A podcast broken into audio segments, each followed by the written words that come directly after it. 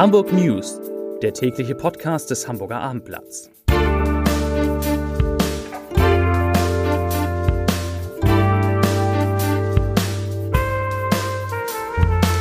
Moin, mein Name ist Lars Heider und heute geht es um einen zehn Jahre alten Jungen, der offensichtlich in der Elbe ertrunken ist. Weitere Themen. Neue Zahlen machen dem Hamburger Hafen Sorgen. Ein bekanntes Hamburger Startup ist insolvent und David Hesselhoff muss sein Konzert in der Stadt absagen. Dazu gleich mehr. Zunächst aber wie immer die Top 3, die drei meistgelesenen Themen und Texte auf abendblatt.de.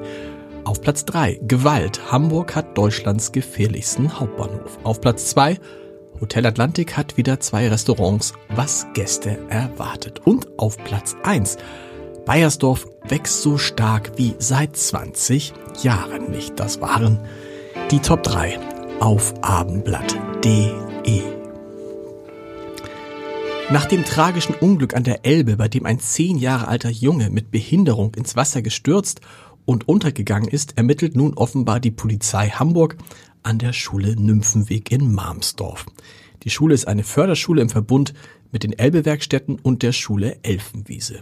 Das Fehlen des Zehnjährigen war am Dienstag, also gestern, gegen 9.45 Uhr bemerkt worden. Völlig unklar ist noch, wie der geistig behinderte Schüler den rund 15 Kilometer weiten Weg von seiner Schule in Marmsdorf zum Fähranleger Bubendei-Ufer in Finkenwerder zurückgelegt hat. Mit öffentlichen Verkehrsmitteln dauert dieser Weg eine Stunde und ist nur durch Umsteigen möglich. Die Schulbehörde hat sich heute in Gestalt ihres Sprechers Peter Albrecht wie folgt dazu geäußert. Ich zitiere, Offensichtlich hat der Schüler am Dienstag im Laufe des Vormittags während der Schulzeit das Gelände unerlaubt verlassen.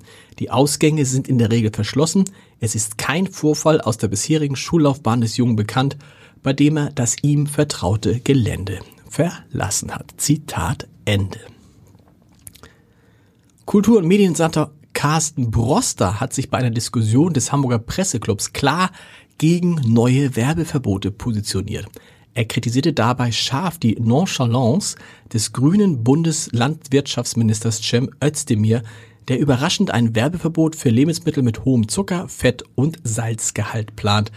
Als Medienpolitiker nannte Broster Werbeverbote dumm und sagte wörtlich, ich halte es nicht für schlau, eine Spur der Verwüstung zu hinterlassen, wenn man etwas Gutes will. Zitat Ende. Angesichts der schwierigen Situation vieler Medien dürfe man die Krise nicht noch politisch verstärken. Zum Elbtunnel, der mal wieder gesperrt wird. Heute wurde bekannt, dass am Wochenende rund um den 1. Mai sich Autofahrer in Hamburg wieder auf Behinderung einstellen müssen. Die Autobahn 7 wird von Freitag, dem 28. April bis Montag, den 1. Mai zwischen den Anschlussstellen Volkspark und Heimfeld 55 Stunden lang voll gesperrt Mittendrin ist dann der Elbtunnel. Die Anschlussstellen werden bereits ab 21 Uhr gesperrt.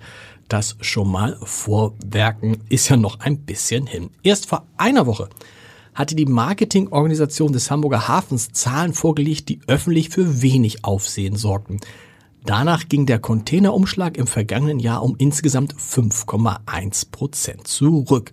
Doch jetzt nimmt diese negative Entwicklung dramatischere Züge an. Ein vertrauliches Pier, Papier der Marketingorganisation, das dem Hamburger Abendblatt vorliegt, zeigt, dass im Januar der Umschlag um 26,6 Prozent eingebrochen ist. Insgesamt gingen zum Jahresanfang 596.591 Standardcontainer über die Kaikanten. Das ist ein Viertel weniger als im Jahr 2022 als es noch 812.000 Stahlboxen waren.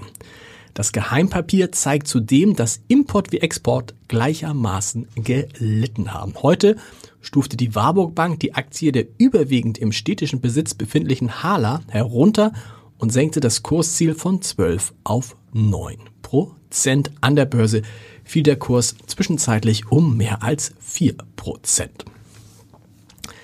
Ihr Auftritt bei der TV-Investorenshow Die Höhle der Löwen hatte die ungewöhnliche Geschäftsidee bundesweit bekannt gemacht. Sleepero nennt, Hamburg, nennt die Hamburgerin Karen Löhnert ihre mobilen Schlafwürfel. Dahinter steckt eine transportable Unterkunft mit Panoramafenstern und Platz für eine Doppelmatratze. Nicht zählt, Nicht Hütte, das Besondere, der Schlafwürfel lässt sich überall aufstellen, auch an Orten, an denen man sonst nicht übernachten kann, im Museum, am See oder auf einer Alpaka-Farm. Da stand er überall. Die Löwen in der Hülle der Löwen waren angetan.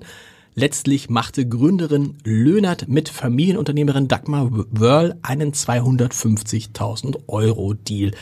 Und warum erzähle ich das Ganze? Das Hamburger Startup hat jetzt Insolvenz angemeldet. US-Sänger David Hasselhoff hat seine geplante Tour im Frühjahr durch zehn Städte in Deutschland, Österreich und der Schweiz abgesagt.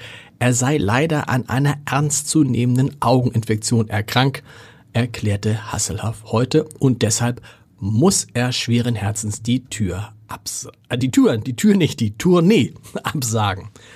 Und das betrifft auch Hamburg, denn vom 15. bis 1. April sollte er unter anderem nach Regensburg, Berlin, Hannover, Düsseldorf und eben nach Hamburg kommen. Das fällt jetzt aus. Zum Podcast-Tipp des Tages. Es ist ziemlich genau ein Jahr her, dass Olaf Scholz im Deutschen Bundestag von der Zeitenwende gesprochen hat, die wir seit dem Angriff Russlands auf die Ukraine erleben.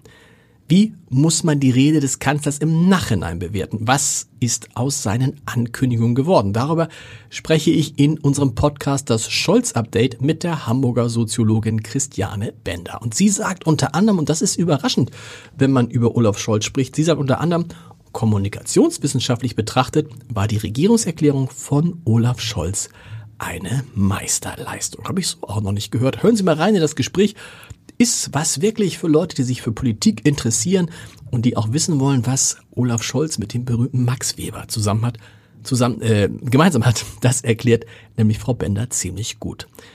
Hören Sie unter www.abendblatt.de slash podcast und wir hören uns morgen wieder mit den Hamburg News um 17 Uhr. Bis dahin. Tschüss.